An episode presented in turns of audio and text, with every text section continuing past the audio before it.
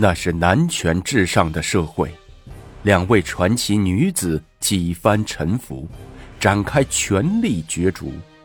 今天，让我们走进历史的洪流中，看看属于他们的故事。武则天，大黄蜂。你、你们，住持气得张口结舌，说不出话来。姑奶奶怎么了？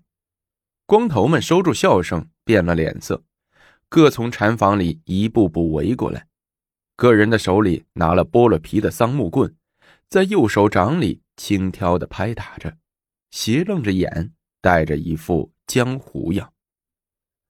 姐妹们，今天要拿您老人家练练棍法。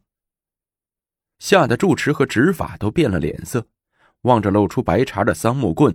头皮发麻，步步后退，眼看一顿棍棒在所难免。这时，武则天从人群背后站出来，向众尼喝道：“不得无礼！慧通，快来护卫师傅！”执法像遇到了大救星，急忙向武则天招手。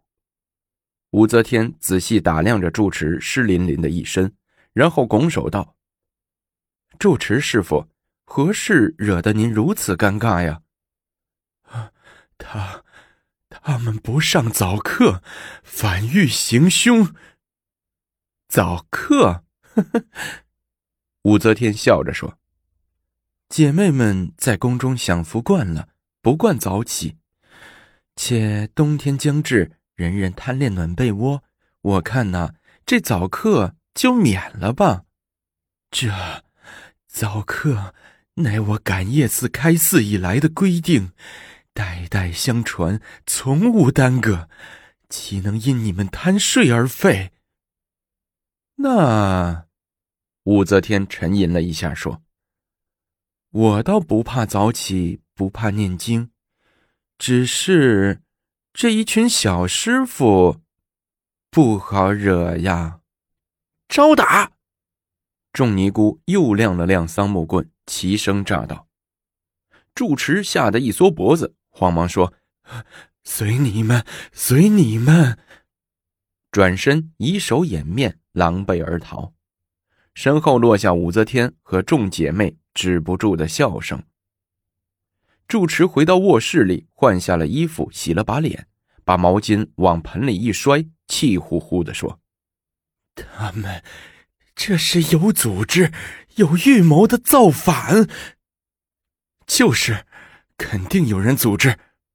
执法端上一杯热茶，献上去说：“你看那桑木棍，长短大小一样，都削去了皮，露出白茬，明摆着早就准备好的，准是那个武媚娘策划的。”主持愤愤地说：“他还充好人救咱俩。”那咋办，师傅？执法说：“还当真不上早课了？”住持一拍桌子说：“不行，我要立即去宫里找主管寺里工作的提督公公，非把那个姓武的制服了不可，不然这住持实在干不下去了。”下午。武则天正和众姐妹一起说着美容养颜之道，住持推门而入。慧通，请你到我房里去一下。什么事儿啊？你家里来亲戚看你了。亲戚？武则天疑惑道。快点走吧。住持和颜悦色的说：“别让人家等急了。”吴姐姐。你不能去，永志等人劝道：“不知他们设的什么陷阱。”哼，谅他们也不敢。”武则天说：“众姐妹稍安勿躁，我去去就来。”吴姐姐，让我跟你一起去。”永志说：“好，你去了，在门外等我。”进了住持的寝室。武则天一眼就认出来人是谁，她惊喜的说：“是你，公公。”独孤及微微点头说：“武才人，别来无恙啊！啊，托公公的福，一切尚好。我来之前就听说你领人罢课的事儿，望你看在洒家的面子上，照顾住持一下。他可是我的老朋友啊，是吗？”武则天笑着问住持，住持红着脸点了点头。大水冲了龙王庙，一家人不认一家人。现在好了，不说不知道，一说就知道。独孤及打着哈哈说：“那……”武则天向住持拱手：“师傅，我这边向您赔礼了。”啊，没关系，没关系。住持笑成个小弥陀佛说。独孤公公找你还有重要的事儿，你们说话吧，我到门口看看。住持刚一出门，永志就拉住他闹起来，嚷嚷着：“我姐姐呢？快让我进去看看！”武则天忙跑出来，对永志说：“妹妹，我没事儿，真的来了一个亲戚，你先回房去吧。”永志看看武则天一切正常，答应着走了。武才人。皇上派我来看你，让我捎来一件东西。独孤及把床上的一个小包解开，拿出一个五寸见方的红色锦盒，呈给武则天。啊！武则天打开锦盒，禁不住的叫了一声。里面是一个纯金的大黄蜂，它闪闪发金光，做的惟妙惟肖，生动自然。几乎连大黄蜂身上特有的绒毛也能让人感觉出来，真有他的。武则天的心开始颤动起来，她紧抿着嘴唇，眼盯着那个大黄蜂。武才人，皇上想你呀。想我？那还把我丢在这清冷的寺庙里？皇上的性格你是知道的，目前。还不能直接跟你相会，尚要避人耳目。相信不久啊，皇上会妥善安排你的。你回去告诉皇上，让他不要辜负当初的盟誓。我武媚娘可是夜夜睡不好，相思泪不知流了多少回。我会禀报的。独孤及点了点头。我出来半天了，也要赶快回宫。今天的事儿不要对任何人说，这对你、对皇上都有好处。公公稍等，我也有件东西，请你捎给皇上。武则天说着，从袖子上唰的撕下一大块绢帛，铺在桌案上，右手食指放在嘴边，猛咬皓齿，纸上的鲜血喷薄而出。他暗咬牙关，在绢帛上写下：“一身几许君。”生死是追随，滴血裂绢帛，望夫价万金。二十个大字，字字鲜血淋漓，力透绢帛。独孤及骇然不已，禁不住单膝跪地，双手来接。公公请起。武则天神色自若。把写好字的绢帛交给了独孤及。武才人，女人中丈夫也，我独孤及佩服至极。日后有用得着老奴的地方，尽管吩咐。多谢公公。武则天说：“那我先走了，等会儿就不送你了。”不用不用，您走好。独孤及边说边把武则天送出了禅房。高宗李治即位时，已有四位王子出世：长子李忠为后宫刘氏所生，次子李孝为后宫郑氏所生，三子李尚金为后宫杨氏所生，四子李素杰乃萧妃所生。前三位王子的母亲都是地位低下的普通宫人。唯有李素杰的母亲萧妃是王府良娣，地位仅次于王氏妃。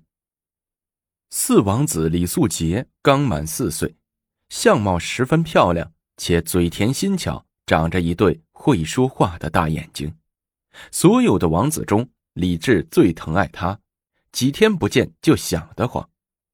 小王子也天资聪颖，小小年纪便能日诵古诗赋五百余言。这天，李治在两仪殿批阅一下午的各地奏报，觉得又累又乏，就扔下朱笔，来到后宫萧妃的住处。父皇，父皇！小王子李素杰奔跑着过来迎接李治。儿子，李治一见四王子，浑身轻松了一大半。他一弯腰，把儿子抱在了怀里。素杰，今天老师又教了些什么呀？回奏父皇，是汉武帝求茂才一等诏。哦，会背了吗？背给朕听听。遵旨。小素杰摇头晃脑，一五一十的背起来。盖有非常之功，必待非常之人。故马或奔地而至千里，是或有负俗之类而立功名。夫犯驾之马，拓驰之士，意在御之而已。其令萨群察利民，有茂才一等，可为将相，即使绝国者。李治见小素杰背得很流利，一点也不打磕，大为高兴，从腰上解下玉佩，挂在素杰的脖子上，说：“哈哈，朕把这玉佩赐给我儿，等会儿我还有文房四宝赐你。”谢父皇。素洁嘴甜甜的说：“儿臣也有礼物献给父皇。”“哦，你有什么好礼物？”李治好奇的问。“一只金杯，给父皇喝酒用。”“是谁给你的？你妈妈？”“不是，儿臣自己做的。”素洁闪着慧霞的大眼睛对李治说：“哦，你自己会做金杯，朕倒要看看。”“嗯。”待一会儿吃饭喝酒的时候，儿臣现做现送。不过只送您一只哟。好，好，一只足矣。李治弄不明白，小王子要送给自己什么样的金杯？快下来，让你父皇歇歇。父皇劳累一天了。萧妃忙把小王子接下来，放在地上。萧妃，朕要在你这儿吃晚饭，你做什么好吃的给朕吃啊？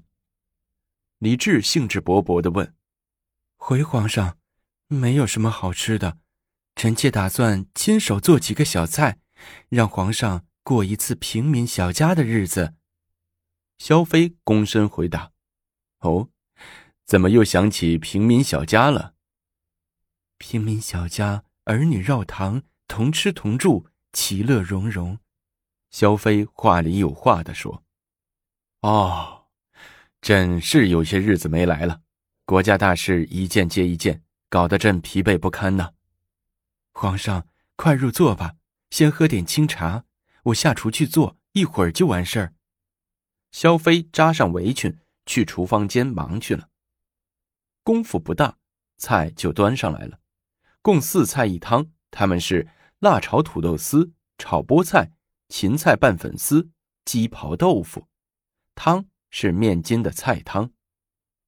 第一次面对这么少的菜，李治心里充满了好奇，他觉得口津渗出，食欲大增，笑着问萧妃：“酒呢？”“酒是民间的糯米酒，绵甜可口，只养人不伤人。臣妾着人酿好后，已在床下放半个月了。”萧妃转身从床下摸出一个罐子，抱到桌子上。拆开封盖，就要往碗里倒。且慢，李治拦住说：“酒是好酒，且等吾儿的金杯来盛。”又问李素杰：“皇儿，送朕的金杯呢？”父皇稍后。素杰坐在桌后，两手在底下掰弄着。接着，他拿出一个圆口、有小拳头那么大小的黄澄澄的杯子，递给李治说：“此乃金杯也。”李治接过来一看，哈哈大笑。原来金杯是橙子做的。哈哈哈哈吾儿聪慧过人，实味无心。来，朕就用皇儿的金杯喝酒。李治这一顿饭吃得很舒心，当晚就留宿在萧妃处。萧妃屏退宫人，亲自服侍李治洗脸洗脚，在床上又细心的给李治脱衣服。他动情的说：“妾真愿和皇上一起到宫外去，过农家的日子。你耕田，我织布，双飞双栖，形影不离，那才是人生的大享受啊！我大唐万里江山，难道不满足你的心？”你真愿意出宫为民？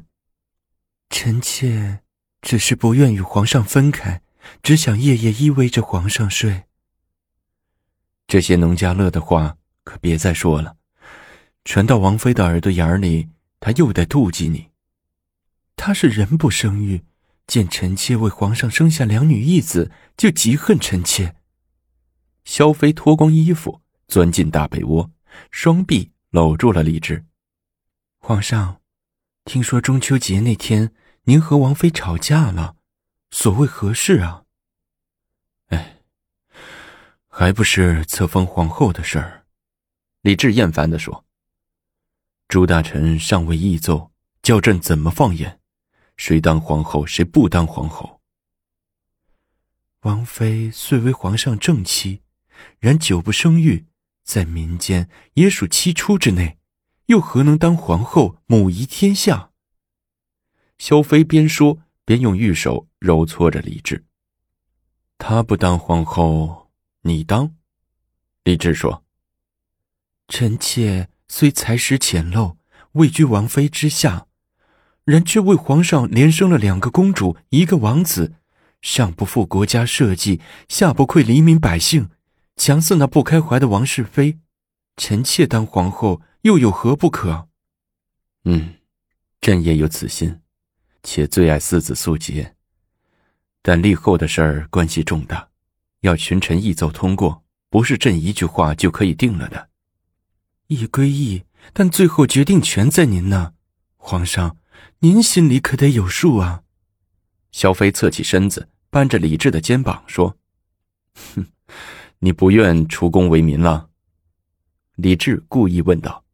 皇上，萧妃娇嗔的轻叫了一下。好了，咱不说这事儿了。媚娘回宫虽提上了日程，但归期未定，且后宫内嫔妃众多，未来估计道阻且长。欲知后事如何，下集精彩继续。